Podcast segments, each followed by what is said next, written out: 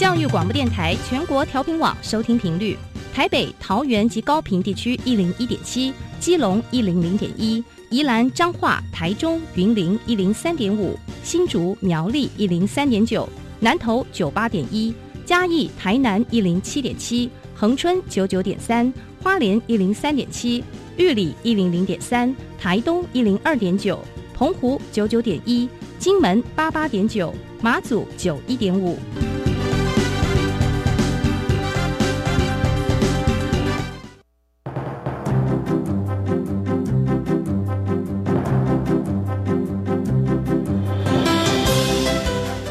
的教育要怎么做才能使孩子面对未来的社会呢？当我们期待孩子改变的同时，也期待教师的教学方法跟着改变，家长的观念也一起改变，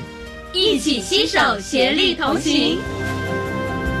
谢若楠老师带您探索自发互动共好的十二年国教新课程，听见台湾教育的改变。欢迎收听《国教协作向前行》。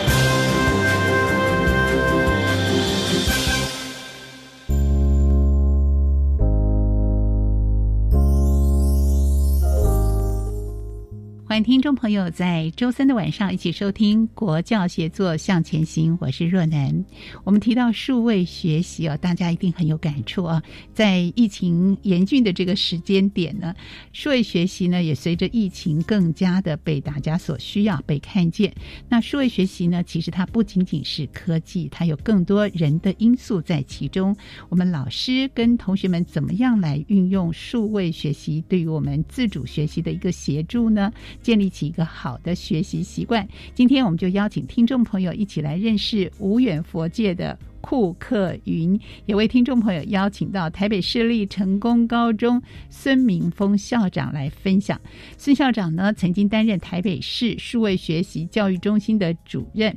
还没有进行今天主要的访谈之前，先邀请大家来听听为您直播的“笑声飞扬”这个单元。你所不知道的校园新鲜事，都在笑声飞扬。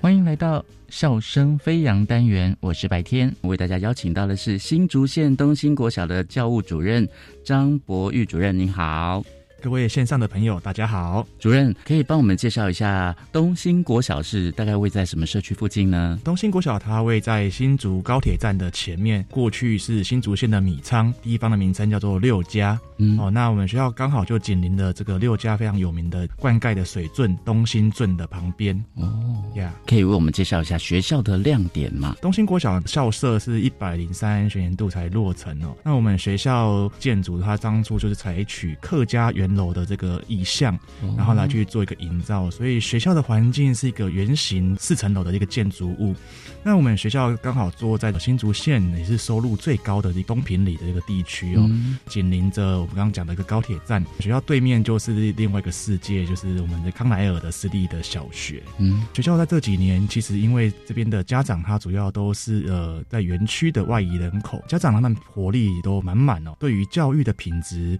对于学校的这个活动的参与都非常的高，因此呢，学校在创校之初就非常重视数位教学、资讯教育、国际教育。嗯，因此我们在这几年老师教学团队的努力之下，我们无论在各个领域的教学，都鼓励老师就是运用资讯跟数位去进行学习。另外呢，我们也在国际教育深耕推动非常多的国际交流的一些管道，嗯，跟学习的活动。是老师可以帮我们来分享一下这个 STEAM 跨领域课程，家长朋友可能会对这个更有兴趣哦。嗯，是 没错，我们的家长他们对于我们学校很多课程哦，不管是硬体、软体的投入跟关心，都还蛮支持的。我们学校在 STEAM 教育的发展哦，最初的起始是在民国一百零六年的时候左右哦。学校因为这边是一个新兴的从化区，在十年前这边高铁是九十五年通车，在刚通车的时候，其实这边都是一片农田。后来随着一些从化区的一些建筑物的这个建立，马路的一个行道树的种植哦，这个学区的行道树基本上都是台湾栾树居多。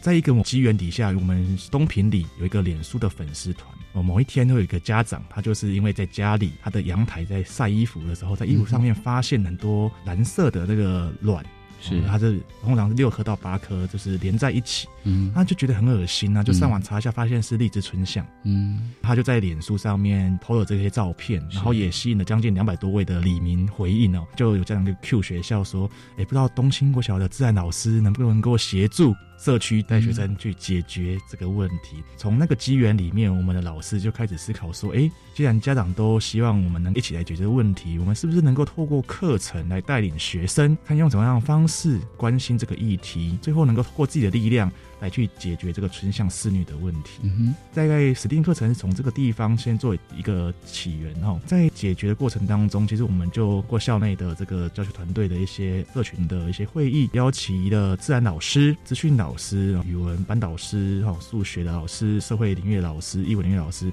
我们做跨领域的一个讨论，看看这样子的课程我们能不能怎么样去运用。学校本身就是新竹县在推动十二年国教的这个核心学校，是也有这样的一个机会。我们就希望能够呼应蛇岭国教这边所重视的，学生能够自主学习，学习的内容能够跟学生的生活贴近，以学生为中心去设计这样子一个学习的内容。当初透过教学讨论之后，我们就希望说，那我们是不是可以带带领学生来去认识一下十年前，甚至二十年前、三十年前六家这块地区是这个什么样子？嗯。再对照一下现在的环境，这个村乡的问题究竟是什么原因造成的？接下来我们就在第二个子课程，我们希望能够带领学生去思考春象的问题可以怎么样来去解决。那解决方法其实很多，那我们希望能够透过引导跟创意思考的方式，让学生自己来去思考。其实我们当初一开始只有设计两个模组，是在过程当中不断的去激荡。其实后来学生在第一个子课程的时候，他们就发现原来我们这个地方后来开发之后种了很多的桃花卵树。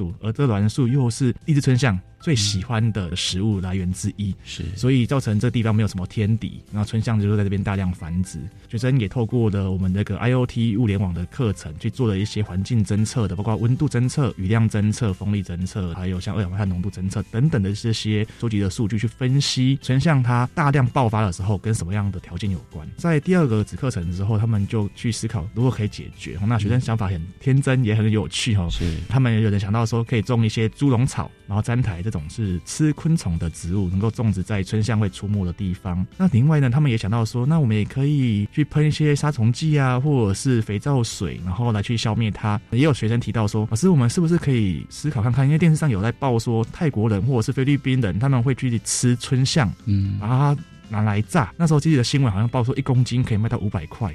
哎，那学生他们就有提出这个想法。那当然也有学生就想到说，老师，我们是不是可以去找他的天敌来？我们老师就借有便利贴，我们用便利贴让每个学生都能够发表自己的想法。嗯哼，然后最后在全班那个课程当中去做一个分类，透过引导让他们知道有些方法可行。有些方法在他们这个小学的年纪可能无法做得到，那有些方法可能会造成环境的第二次的伤害。是，那什么样方法是对环境最友善？最后学生就是决定用生物防治的方式来去进行这样的一个问题的解决。嗯，所以这门课程很有趣哦，还包含了很多在呃食农教育、还有森林教育上面，甚至是昆虫教育都能够让小朋友来融会贯通哦。那再请我们的这个呃老师来帮我们介绍一下，就是呃像是推展国际教育也是你们的课程的特色之一嘛？是，大概一样，在一百零五学年度开始，我们就有跟交通大学这个 ISEC 的这个呃基金会做一个合作。那每一个学期，我们都会透过 ISEC 这边引进，就是国际的志工来进来我们的学校。这些国际志工，他来自于不同的国家哦，所以每一个学期，孩子们都很期待能够去跟不同国家的国际志工做一些互动。那国际志工通常到我们学校，大概会待两个月的时间，嗯，大概有一个月时间会进到班级里面跟学生进行课程。那有另外一个月的时间呢，他会利用我们的这个下课时间，然后设计一些互动的活动，或者是国际体验的一些体验的内容，让我们的孩子能够在课外之后可以去做一个文化的体验。那孩子们都很珍惜这样的机会哦，因为我们一零五年到一百零九年疫情前，啊我们大概日本的、加拿大的、新加坡的啊，或者是马来西亚的、纽西兰的、韩国的，就是来自于不同国家的孩子们都有这样的一个经验。那另外我们自己在每一年的寒假跟暑假，我们也都跟日本的这个学校做个合作。那我们会利用寒暑假带孩子到日本的学校，直接进到班级里面去做学习的体验。所以在这个部分的话，我们一直都在做这样子国际的一个交流的学习。是，很特别是新竹县东兴国小客家族群反而是少的，但是你们学校的标志是客家圆楼。是。但是大部分的是闽南族群，还有这泰雅族的子弟们，以及新著名的这个朋友子女们哦。原生在这边的人口本来就不多，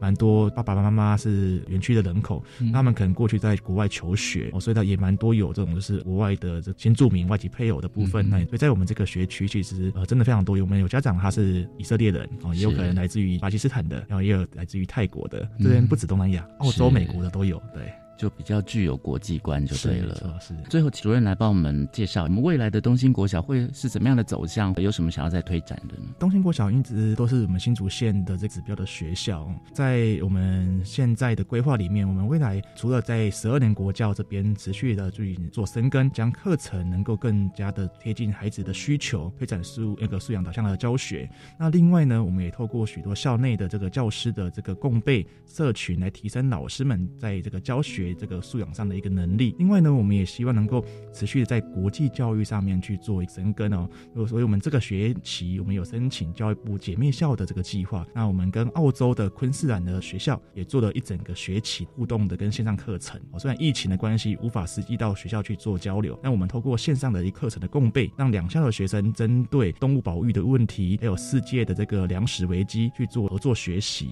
那此外呢，我们也在双语的这个部分持续的去做一些推。动从一百零九学年度开始推动双语教学，起初只有四位班导师在一年级跟二年级的生活课程去做一个示范。到了一百一十学年度，我们现在全校有十六位老师，分别在我们的一二年级的生活课程跟三年级的科技课程去做一个双语的教学跟实验。下个学年度目前会扩展到三年级的健康资讯课程之外，还还有在六年级的自然，我们也有更多老师来加入这个双语的一个教育。其实我们老师们都很认同这样的一个双语的一个教育的一个理念。哦，那因为面对未来的这个国际化的一个社会，透过在一般的其他的领域里面去融入这个双语教学，提供孩子在英语的一个语用的一个情境，不止可以让孩子在原有的领域里面去做学习之外，也能够提升他的英语的这个说读听跟写的能力。那这是我们未来持续要努力的方向。非常开心可以邀请到新竹县东兴国小的教务主任张博玉主任跟我们的分享哦，谢谢您，谢谢主持人，谢谢，拜拜，拜拜。我是白天笑声飞扬，下次再会喽。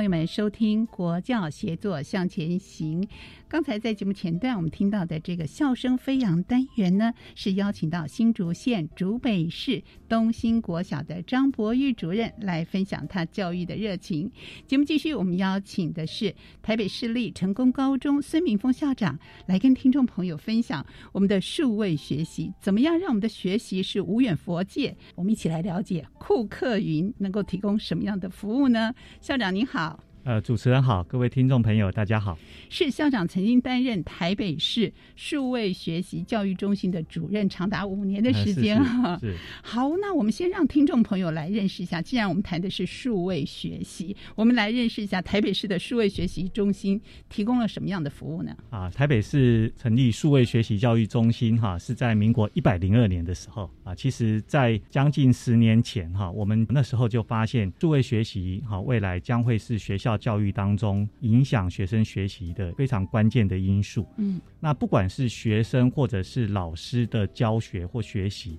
都会受到呃现在很多的呃整整体社会环境数位化的影响啊，包括啦知包括知识啦、教材啦，或者是呃任何新兴的科技都跟数位有关。所以我们就很希望在教学现场能够帮老师、学生构建一个呃能够提供完整服务的一项平台啊。这个平台的服务除了我们过去所熟悉知道的线上教学影片啊，然后做一些账号的整合串接之外，呃，并且我们很希望能够把课程跟服务能够带进来，就是把人的因素给加进来，就是这样的一个平台在初期推动之初。呃，学生要自动自发的学习，一定有它的难度。那我们希望透过教师的协助，能够让大家渐进的了解跟熟悉数位的学习环境，然后才进到自主学习的范畴。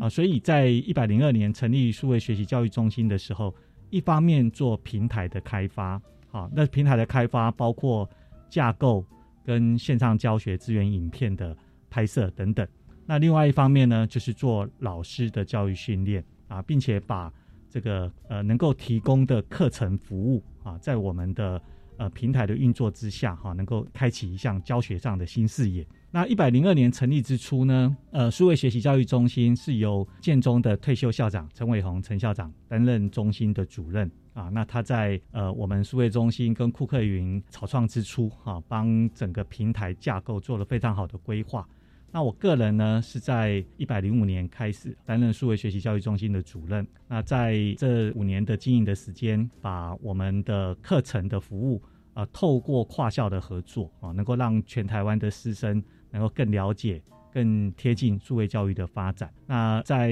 两年前哈，因为个人那个职务的调动哈，从中仑高中移动到成功高中，那数位学习教育中心的主任的工作哈，就呃回到台北市职教科的科长陈陈比希陈科长的手上。那我们目前数位学习教育中心除了维运库克云的各项服务之外，啊，那也把这项服务扩展到海外啊，那也希望。透过这项服务，能够让全球的华人都能够享有这个正确啊，然后公平，然后精致的。数位学习的资源是我到昨天为止啊，上网去看一下，浏览的人次高达九千万呢，这是非常多，即将迈入一亿人次的浏览人次。哇，对，所以他服务的对象是包含以前我们会觉得他可能是台北市的师生，可他现在对象好像扩及到更多。呃，因为我们初期的服务是以台北市的师生为主啊，先做账号跟校务行政系统资料的串接，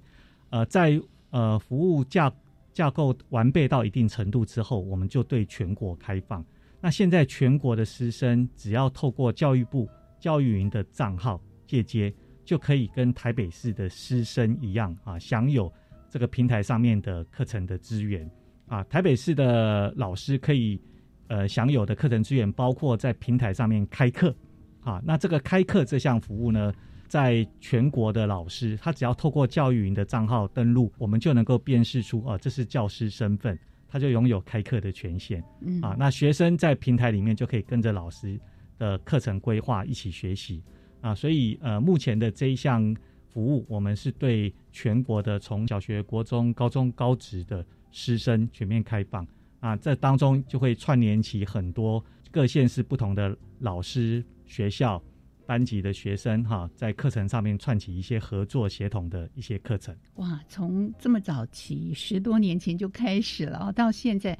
内容不断的更新，而且我听起来这互动性也很高，还有开课师生一起互动。那我想在防疫期间啊，更加速了 是是是它的被使用度啊，它的发展。可是这中间一定有很多很多是大家共同的努力啊，让我们的库克云运转的更加的好。所以，我们今天就来好好的认识。下库克云，光是取这个名字就有趣哎，是。嗯，酷就是很酷的酷酷，呃，云端的云，云端的云，库克云，嗯，呃，我我们的库克云的平台的命名啊，其实主要除了刚才主持人提到的，它是一个比较酷的嗯。啊，比较贴近学生想象的一个平台的名称之外，那我们主要也很希望在这个平台上面能够开启更多的合作跟分享啊，因为这是一个共享的平台。我们很希望这个平台作为全国的呃学生师生跟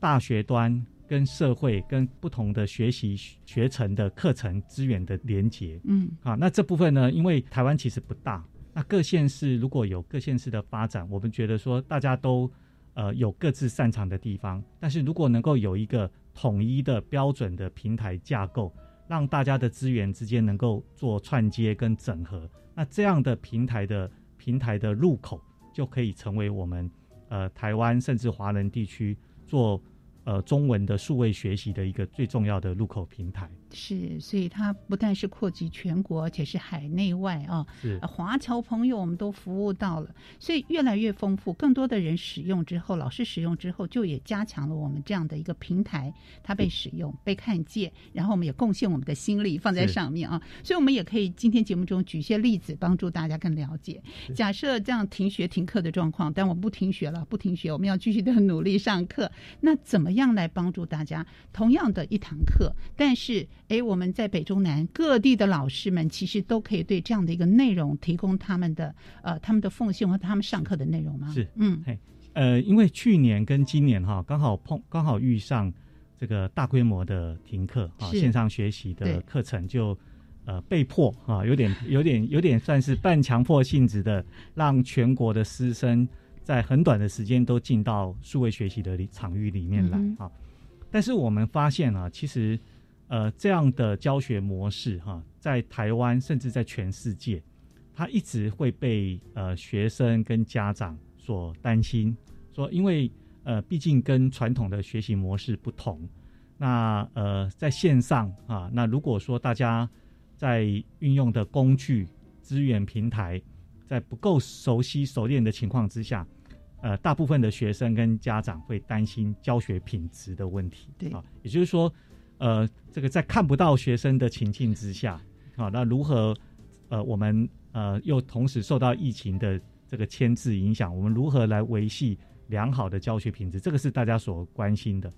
那我们在很多的呃场域当中看到，学校的老师哈，大部分都是使用视讯软体作为主要的教学工具。嗯，那当然，视讯软体是透过线上的这个互动，可以看到学生的画面视讯啊，那也可以把老师的教学的讲义啦，甚至操作的工具软体画面分享给学生啊，它。可以达到一定程度的教学效果、教学目教学目的啊，但是我们觉得说，数位学习它其实还有更多好用的工具，它应该是可以让学生除了同步的学习之外，就是线上的同步学习之外，应该能够呃开启学生更多的自主学习的机会。那也就是也就是我们在面临大规模的线上教学的时候，这样这样疫情状况下的大规模线上教学。我们比较倡导啊，不是只有同步视讯教学这项工具，我们应该可以让老师的教学资源、老师的教学设计，透过那个学生的学习管理平台，就是老师把课程的很多相关的资源啊、学习单啊，甚至呢，也可以在平台上面做一些互动跟讨论啊，这样的这样的学教学设计。能够透过数位化的工具放在平台上，然后让学生慢慢慢慢去沉浸在数位学习的环境。其实我们在呃疫情期间，我们也观察到国外，特别是欧美国家，他们的疫情的发展比台湾早，比台湾比台湾快速啊，比还要早。所以我们可以参考大概一年前那个欧美国家的他们在进行线上学习的状况。嗯，那。呃，这些国家因为疫情的关系，已经在过去这一两年大量大规模的把线上把他们的教学资源全部都转成线上化，甚至呢，过去是研究所阶段才有的线上课程的释放，现在已经呃扩展到大学甚至高中啊，慢慢慢慢的会往往下的学程扩散。那这些的线上资源的扩散，它除了提供学生学习之外，也慢慢朝向学分跟学历采集的这样这样的做法是那因为以前以前啊，这个要到国外念书啊，就一定得呃到到这个国家到这个学校啊进行实体的教学。但是现在全世界有很多的呃研究所、大学，它都已经开启了线上课程，可以让学生在不同的国家就修习这个学校的学分课程啊，并且获得学历上面的采认。那这项这项突破性的做法，它它它的主要目的是，呃，能够把学校的资源这个呃极大化，然后也招收全世界的学生，那也兼顾这这所学校所需要呃维持的教学品质。所以，我们回过头来看台湾的线上教学，我们现在当如果只是像去年一样，说大家呃启用启动一个视讯教学的环境，然后对于这整个数位平台工具的运用，如果如果我们没有达到那个呃学生跟家长所信赖的教学品质这样的目标的话，那我觉得我们在。推动这个数位教学的过程当中，哈，其实我们还有很大的进步的空间。是我们的思维可能要更朝向未来的一个愿景啊，从一开始的同步的教学，要更多的自主的学习，以学生学习为中心这样的一个概念，迈向世界的眼光，到底实际如何做？在高中端这个部分，我们当然请校长举你们学校的一些例子来帮助听众朋友更加的清楚了解。我们先休息一会儿。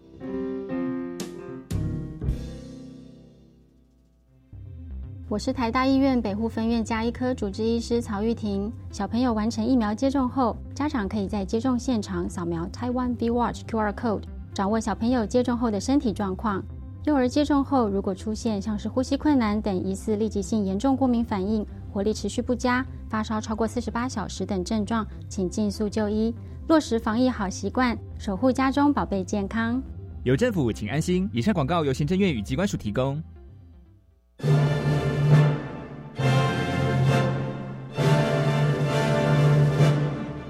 大家好，我是台湾音乐哆瑞咪主持人刘美莲，欢迎每周日下午十四点五分收听广播，有管弦乐，有人文歌谣，有历史故事的台湾音乐哆瑞咪节目。们今天要去游泳池玩水，知道要注意什么吗？要选有救生设备的地方。如果有人溺水，不可以跳下去救人，要赶快报警。然后看看身边有没有木棍、绳子或救生圈，把溺水的人拉上来。哇，真聪明！那万一自己溺水呢？要保持冷静，举手呼救，然后用脚踩水或找漂浮的东西等待救援。夏天戏水，安全第一。以上广告由教育部体育署提供。大家好，我们是台湾弦乐团，我们都在教育广播电台。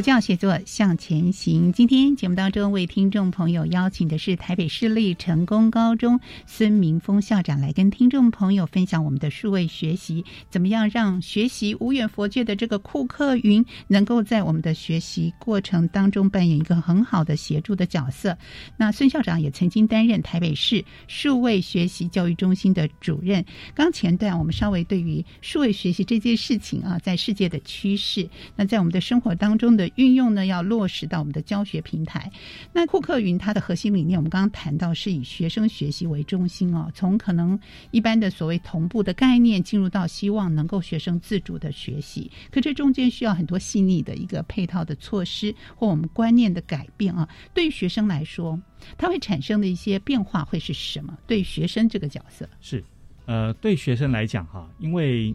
呃。其实也也拜疫情所赐哈，过去这段时间，呃，学生不用到校，嗯，所以留给学生的时间是蛮多的啊。那在刚开始的时候，我们观察到学生可能有些孩子是会无所适从，不知道要干什么。但是慢慢的，有些孩子就会发现说，哎，他其实可以在网络在线上找到很多很好的学习资源，包括呃公家或者是民间的。呃，这个甚甚至财团法人啊，全世界的线上资源通通都有，所以我们观察到一个现象，就是呃，数位学习啊，线上学习的这个时间越长，那学生之间的能力的差异就越大啊，那产生的现象就是强者越强，弱者越弱。所以我们回过头来会在场域当中会提醒学生说，线上学习赋予了学生更多的学习的权利。学习的资源，那他如果如果孩子想要学得更好，学得更有成就的话，他应该要好好的把握在疫情这段时间能够拥有的时间，跟可以自己做学习上面的规划。嗯哼，那当然一开始如果要让学生自己去找资源啊，其实是有很大的难度，对，他也很难找到适合他的程度的资源。所以库克云的平台就从最基本的那个线上教学影片的拍摄开这个计划开始。一方面呢是把老师的教学经验引导出来，另外一方面呢是提供给学生不同程度需求的孩子，他能够在我们的平台上面找到适合他现在学习单元的线上教学资源。嗯哼，那这些线上教学资源只是一开始的初步的起点。那我们很希望老师能够帮学生稍微做一下归纳跟整理，在这些单元你应该要看哪些影片，做哪些练习。有一些是老师拍的影片，有一些是外面的这个民间厂商的影片，哈，这个呃很多公益平台的影片都很好。那我们帮学生做有系统的规划。然后在学生看影片的同时呢，我们的平台就必须要能够记录学生的数位足迹，也就是说哪些孩子有看过，哪些孩子没看过啊？他看到哪一个地方重复观看，会会不会有一些孩子是停在某一些观念，这个一直没有办法理解的？那老师可以透过平台上面的数据回馈啊，来关心每一个孩子学习的进度、学习的状况。那这些教学的观念、教学的知能，其实跟过去我们在师培阶段哈，在大学所学的、所看到的那个跟人际的互动、跟观察学生的行为是不太一样的。现在是数位化的时代，那我们很多学生的所反映出来的心理、心理学哈。或者是他的行为模式，在数位的环境之下，它可能会产生很大的不同。对，那我们也开始在衔接这项时代的发展，啊，不管是老师的教学还是学生的学习，啊，但慢慢慢慢的要把这些观念元素放到我们的教学现场里面来。那有很多的孩子哈，很多的学生在这个阶段的学学习，我们观察到，他除了呃这个学校的课程之外，很多的补习班 也因为疫情的关系而停课，那这些孩子的很多的补习的那个活动，他也全面都是改成线上，不是只有白天的课程在线上进行。那学生针对升学所需要的这些学科的加强，他也在需求的这个引导之下，强烈需求的引导之下，他进行了线线上的数位学习，所以学生很容易在网络的平台上面找到适合他的。程度适合他需求的线上学习资源，那我们就很希望说，这样的学习模式能够引导学生做自主学习的能力的培养啊，因为未来是一个终身学习的社会，嗯啊，那我们在这个求求学的阶段所做的学习体验啊，应该是未来衔接终身学习的一个一个很好的开始。我们现在看到很多的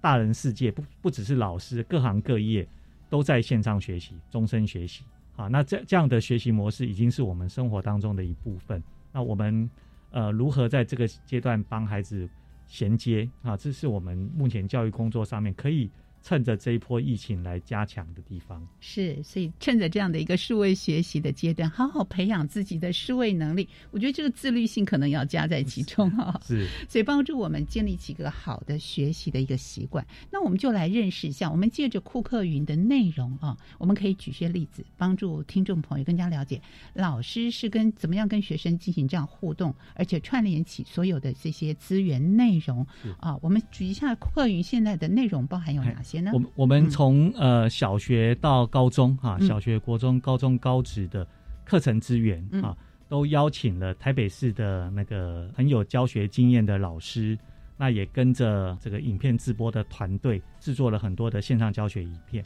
各科各学程都有。那随着一百零八年新课纲的上路，因为新课纲上路之后，课程的那个呃。编编排架构内容又跟旧课纲有所不同，那我们在衔接新课纲的同时呢，也跟军医教育平台合作啊，那请军医教育平台的这个专业的伙伴哈，帮我们把这个课程跟教材在新课纲的架构之下、理念之下，那么做的更生动活泼、有趣啊，就是更具有这个动画的效果，然后也结合。生活素养啊，相关的实力，当做我们课程那个线上教学影片的拍摄的主轴。那在这个部分呢，已经进行了高中的数学、物理、化学、生物的一个科目。那国中也有好几个科目也在也在进行当中。那这项线上教学影片的拍摄啊，是需要持续来进行的哈。那也必须要安排适合不同程度的学生的需要。或许同一段单元。它很可能有两种或三种影片是适合不同学生的需要的啊。那除了线上教学影片的这种比较学属于学生自学的项目之外，我们也在库克云的平台上面开发了那个高中端的跨校选修的这样的教学模式啊。那这个库克云的平台是可以进行不同地域啊、不同不同地方的老师跟学生在课程上面的串接。那这也是其实也是因应新课纲的课程架构的调整，因为新课纲当中规划了多元选修的课程啊，对学校来讲需要开设这个符合生活情境上的需要哈、符合学生能力的需求的的这样多元性的课程。那呃很多学校在开设课程的时候会觉得师资的那个来源哈、那个课程的种类不够不够丰富。啊，然后因为这样的多元选修，我们很希望能够对应到大学的学群所需。那如果以中小型学校来讲，它要开设到完整的符合大学的那种学群上面的需求，以中小型学校来讲是非常非常吃力的啊。所以在线上学习的环境当中，我们可以进行跨校的合作。呃，数位学习教育中心就在一百零六学年度开始试着做那个跨校的多元选修的课程的开设。其实最初刚开始试办的时候，全台北市只有三所学校加入，但是到现在一百一十学年度，到甚至展望一百一十一学年度，全台湾已经有四十几所学校，横跨了竹苗、云嘉、花莲、台南等等哈，这些不同区域的学校都有学校的老师在线上开课，都有学生在线线上选修。那我们就是透过库克云的平台进行大家。的课程上面的合作跟分享，然后也让学生也有机会去呃跟不同地区的学生认识哈，那彼彼此可以在线上进行一些讨论，所以这样的平台的课程的开设是属于我们在库克营当中比较软性的课程，希望把老师的师资的因那个老师的因素加进来，能够开设一些课程提供给学生学习。那这样的模式一一旦建立之后呢？我们后续也展开了很多线上课程的开设，包括那个寒暑假的学生的课程，或者是在重要的大考前的考前总复习课程啊，比如说呃高中升大学的学测，或者过去的职考，现在的分科测验，或者是国中升高中的国中教育会考，或者是高职的统测，我们过去几年都在线上帮全国的学生。开设了考前总复习的课程，啊，那这些考前总复习的课程就会看到全国不同区域的这个学校学生上线学习。我记得我在我还在中伦服务的时候啊，嗯，呃，有一次线上课程，呃，开设的是会考前的总复习的课程。我看到南投县在雾社的那边的一所学校，国中生有好几个国中生在线上线上上课。好，那看到他们的校名跟学生的名字的时候，其实个人是觉得蛮感动的，因为我们有这样的课程，可以让全国不同区域的孩子，他都有机会领受到台北市最好最一流的老师的教学。那也因为这样的关系。让老师跟学生之间有有一些连结。另外呢，像学测前的总复习啊，中部在彰化二林就有一所高中的学生，他们是利用晚上的时间在教室里面把电脑单枪打开，然后几位同学坐在坐在教室里面，然后跟着线上的老师一起进行最后的总复习的课程。啊，那我我们也也透过平台上面的那个登录啊，看到看到了这个。呃，全国不同地区的学生的需求，因为或许在不同的地区的孩子，他们没有那种外部的资源啊，他可能或许这样的资源相对比较欠缺啊。那我们能够开设这样的服务啊，那面对的是全国的师生啊，能够有这样有这样的服务的机会，也让我们团队觉得。很开心，是某个程度来说，也将城乡的一个落差啊，在一个资源的一个分享共享上啊，让受惠更多的学生们。我觉得这样的一个服务真的是非常的呃值得推荐给大家啊。那目前来说，使用的人数既然越来越多，然后老师在这个部分的使用，我相信也是家长们特别关心的啊。我们既没有强迫嘛，对不对？我们是用鼓励的性质，希望大家多多的来运用，多多的了解。那能力所及，还可以提供相关的内容给大家。所以，怎么样来吸引更多的老师参与？怎么样让我们的老师们积极的主动，让我们的库克云它的内容更加的丰富呢？是我们刚才提到的，就是线上教学资源的提供啊，那会整合很多老师的教学方案。过去的经验是提供教学影片，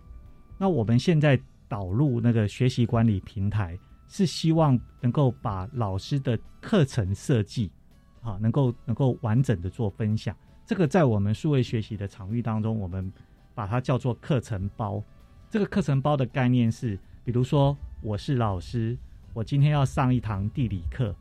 在这一堂课程当中，我如何安排设计我的教学活动？例如，我如何引起动机？那我如何让学生进行讨论、进行分享，或者是我介绍什么样的单元？这样的一套的课程设计，在我们平台上面是非常容易复制跟分享的。那每一个老师只要稍微去微调这当中的内容，就可以成为他教学活动当中的指引参考。那他只要进到这堂课之后，打开这个课程包，他只要规划好之后，就可以按按部就班的按照这样的教学节奏来进行。这是这是我们平台上能够提供的服务。那我们现在也在做学生的资料跟校务行政系统当中的整合。这个部分在今年呃，在去年，在今年的疫情刚爆发的时候，其实这样的服务，呃，这个帮学校现场哈节省了非常多的时间。呃，我举一个简单的例子哈，就是每一所学校有那么多的班级，那么多的老师，那么多的课程。然后我们要让每一个老师的课程，每一个班的学生都能够按部就班的进到他的教室里面去上课。这件事情，如果以大型规模学校来看的话，是非常非常复杂的。那我们在设计的想法上面，就是我们希望能够把学校的课表以课表为主的学生跟老师资料的串接，好，然后这一项课程开设的服务能够进到我们库克云的平台里面来。那我们透过课表的汇入，就可以在很快的时间之内，哈，把所有的老师跟学生在课程当中勾稽起来，啊，那他就可以直接进到他的课堂去上课。那这项虽然看起来是很细微的的小事，但是对于教学现场来讲，特别是对于中大型学校，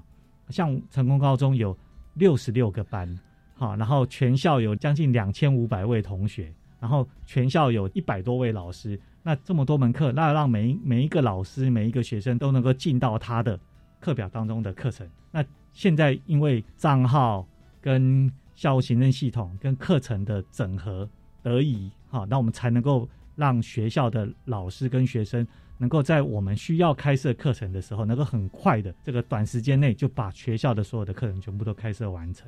那这相较于过去哦，过去都要做很多的铺陈跟准备啊，我们看。每一个学生，他如果有十几门课的话，他就要分别去加入十几门课程里面，然后当中有的有加，有的没加，那老师还要再抓学生，这个这是非常非常困扰的事情。可是如果我们是透过系统来做这件事情，他就可以帮学校的师生在短时间内能够做这个完整完整的整合。那像类似像这样的服务，就是我们很希望协助老师在。教学现场除了他的教学设计、课程资源之外，也有一些行政的服务，嗯，好，能够能够让让老师能够迅速的把他的心力都花在教学设计上，因为老师最重要的是要做他的教学设计，而不是为了那些繁杂的琐事，哈，然后呃让老师花那么多的时间在处理这些事情。那我们希望能够做这样的服务。那这项服务在台北市的部分，其实已经进行了。两年，去年跟今年是可以进行这样的服务的。那我们这项服务也会开放到全国。嗯，好，那未来学校端如果课表照我们的格式汇入。外县市的师生，他也可以启动这项功能，就是要减低老师在使用上的这个难度哦，更友善，然后更容易上手，所以他就更乐于来使用它。是，嗯，所以就要花好多的心力、跟人力、跟时间，还有经济，对，这个物资的投入 都要投入很多啊，来经营这个。可是真的是我们看到现在，不管是疫情也好，我们未来的学习的方式也好，它都扮演一个很重要的角色。好，对于成功高中来说，校长您会。希望这个课语引用到学校的这个学习，或者是我们刚刚说一个连结当中，尤其是现在高中同学要进入到这个学测啊，或者是考试，这个学习历程的档案的上传等等，有好多好多都需要。会不会也听到一些家长的反应啊？就是在使用的顺畅度，或者是他们使用的一个难易度上啊？我们也听听校长来分享。呃，学生的反应是什么？家长的反应是什么？其实我们常常听到的，过去了，媒体上面常看到的，呃，有一些。指教了，就是说，哎，库克云不好用，然后又卡卡的，又又宕机呀，什么什么等等的。呃，在我们的工作团队心目中，哈，我们都知道这些是呃一个平台系统开发的必经的路程。对。然后在台湾，呃，只有我们台北市率先在做这件事情，因为我们认为这件事情对孩子的学习很重要，所以不管是台北市教育局或者是市政府。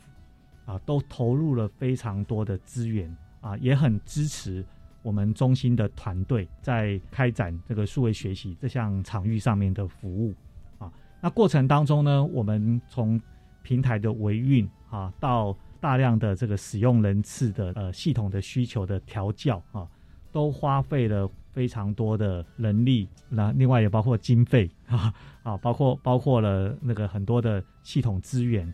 那在这个部分呢，也有台北市的资讯团队，整个市政府的资讯团队，整个的整个的协助啊，所以呃，在平台平台的使用的顺畅度上啊，是在不断的逐渐的改善当中。那我们我们其实比较希望的是，老师关注他的数位教学的设计。嗯，好，那当然平台使用上面会会有一定的困扰啊，但是焦点还是应该在。他的教学设计，那如何透过如何透过数位化的教学来提升学生的学习成效？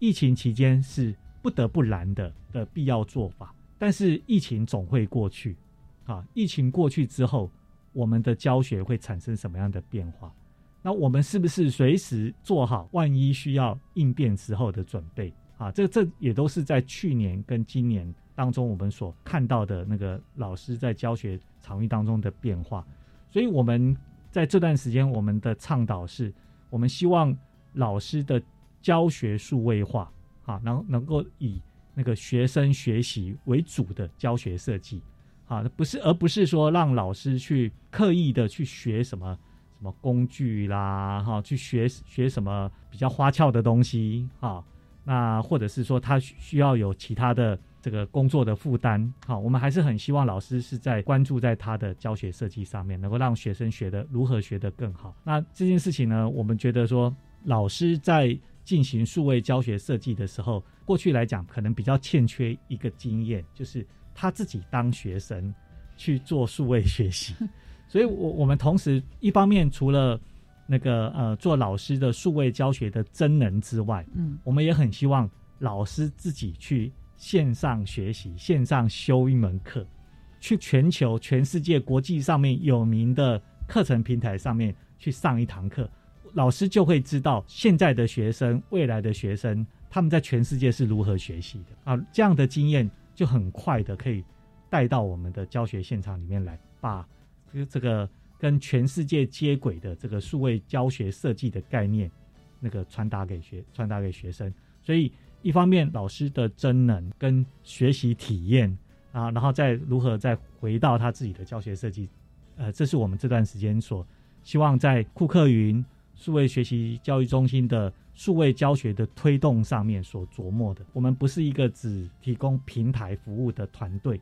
那我们希望的是能够呃真正的提供呃一个好的服务，然后提升。老师的教学，学生的学习啊，能够让数位的环境能够更友善，那整合的更好。那还有很多要努力的地方哈。那个过去的发展，呃，也是一路跌跌撞撞的。但是毕竟这是我们台湾自己发展出来的教育服务，那也得到国际很多大奖的肯定啊。因为全就不止台湾，在全世界能够做到这项服务的国家城市非常非常少，所以这几年得到很多大奖的肯定，也是。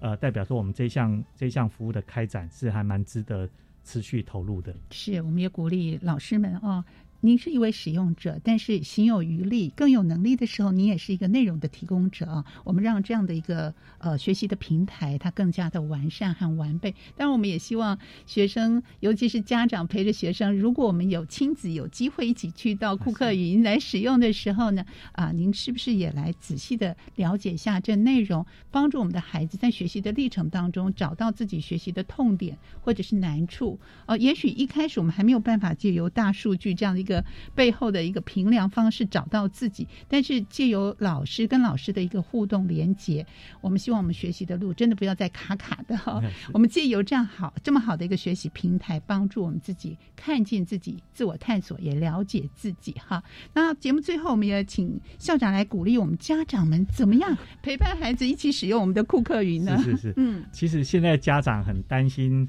孩子在线上学习，是，其实其实，呃，这是一个呃，我我觉得这是一个蛮两难的情境了哈。其实现在现在的孩子所学所接触，甚至呢，我自己的观察，有些孩子在打电动哈，都是让家长觉得很不开心、很不放心的。可是呃，其实我们在很多的场域当中、很多的报告当中看到，其实未来的世界，呃，是一个一个进入一个虚拟化的世界当中。在虚拟化的世界当中，就是我们常常听到的，或或者是元宇宙的概念，它已经有很多的商机是在我们看不到的、眼睛看不到的的世界当中进行着。那呃，这样的这样的生活。模式这样的需求，远远不是我们现在凭借着过去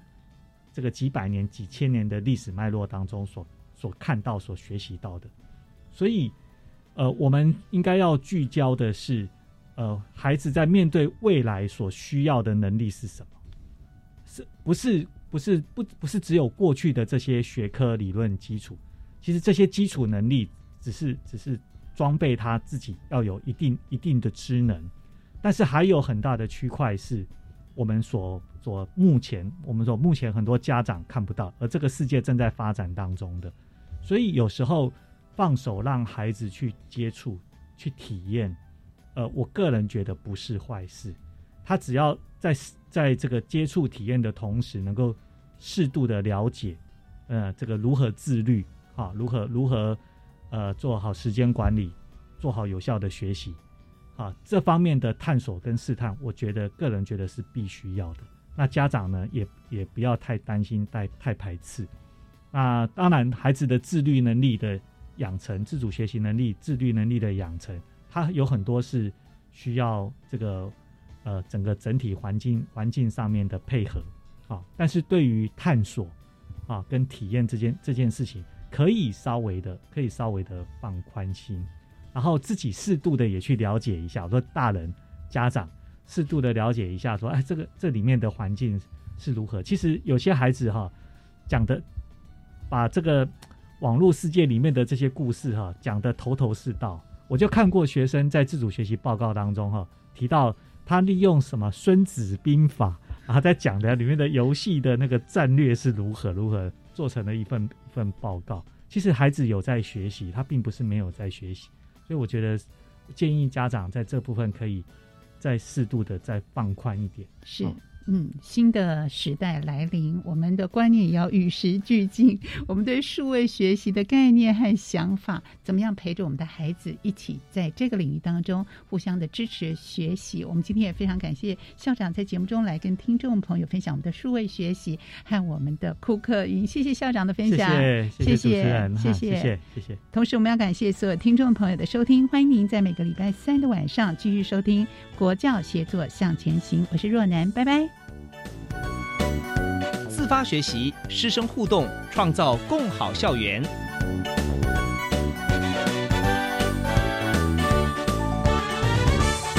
国教协作向前行节目由教育部提供。